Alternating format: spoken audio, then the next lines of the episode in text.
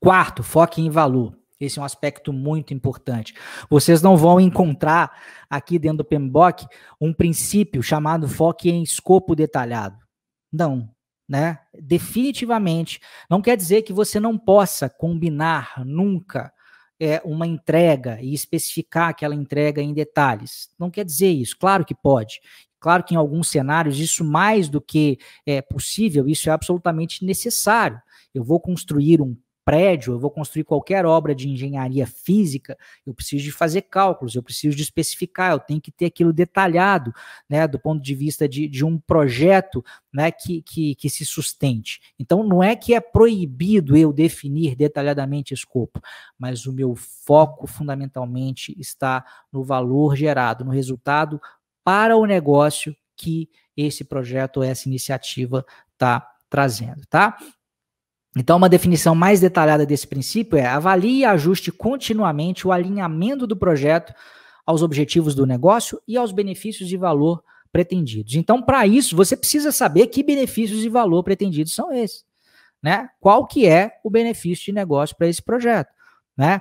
Num projeto é, é, mais tradicional, isso vai estar num business case, isso vai estar num plano de gerenciamento de benefícios. Num projeto mais ágil, isso vai estar tá num Canvas, isso vai estar tá num, num, documento de visão do produto, isso vai estar tá numa meta do produto, que é um artefato que passou a vigorar aí dentro do, do Scrum, né? Desde um, um, artefato, não, na realidade é um, a gente chama de um commitment, né? Para um artefato que é o, o backlog do produto aí. Então, conhecer qual é o benefício gerado, conhecer qual é o valor pretendido, hoje em dia é fundamental para você ter um bom gerenciamento de projetos. Se você chega num lugar e o cliente do projeto, seja ele interno, seja ele externo, já quer passar direto para o produto sem pensar no objetivo de negócio é, para o qual aquele produto está sendo é, criado, você provavelmente, muito provavelmente, terá dificuldades. Terá mais ainda né, em cenários mais ágeis, mas provavelmente terá dificuldades é, de qualquer forma, tá? E o valor, então, no fim das contas, é o indicador final de sucesso. Né? Esse valor, incluindo resultados aí da perspectiva do cliente ou do usuário final, é o indicador de sucesso final. Não é mais, não é levar a especificação de requisitos lá debaixo do braço. Para eu saber se o projeto foi sucedido, eu falar, ah, aqui, ó, na página tal, tem um negócio aqui, ó, que tá A e tá B. É claro que dependendo do contexto, isso pode ser mais ou menos relevante, mas não é só isso que interessa mais.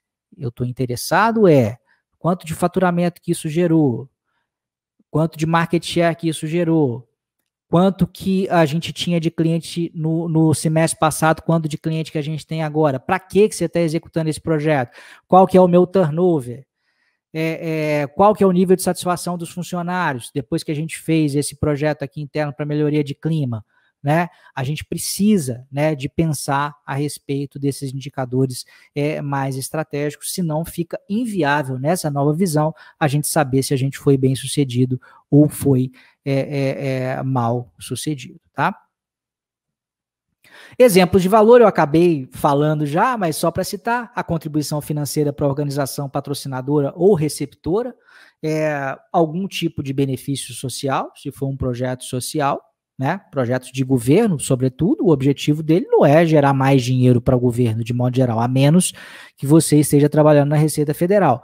Né? Se você está trabalhando numa área de infraestrutura, o projeto é atender, é, o objetivo do projeto é atender a população, é gerar algum benefício social ou qualquer outro uh, benefício aí percebido é, pelo cliente, tá?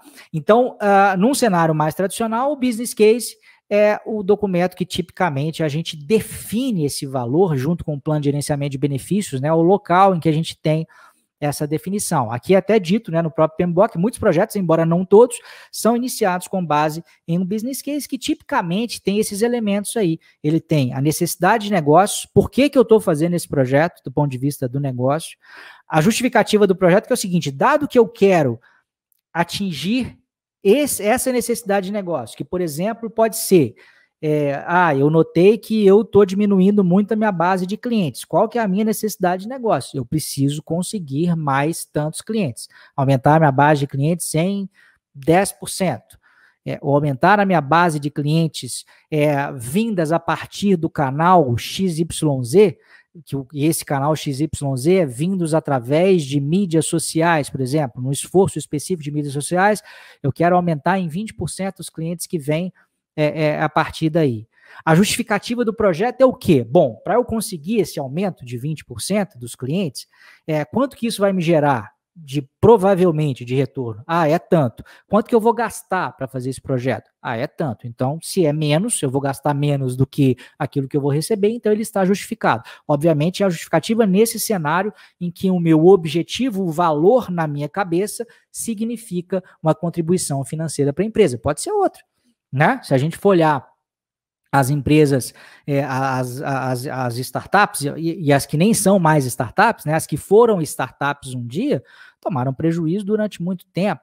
Né? Então, não, não necessariamente vai ser esse jogo né, de, de, de, soma zero, de soma positiva, na verdade, né? não é nem de soma zero aí. Eu lembro de ter visto uma vez, recentemente, eu acho que as palavras dele foi mais ou menos isso. Era um, era um cara, um alto executivo do, do iFood que alguém questionou, falou, mas o iFood tem, tem prejuízo? Ele falou assim, temos, temos prejuízo hoje. Mas o que eu vejo é o seguinte, daqui a cinco anos, é, o mundo vai ficar tão dominado, né, o mundo da alimentação, ele vai estar tá tão dominado pelos aplicativos que esse prejuízo se paga em muito.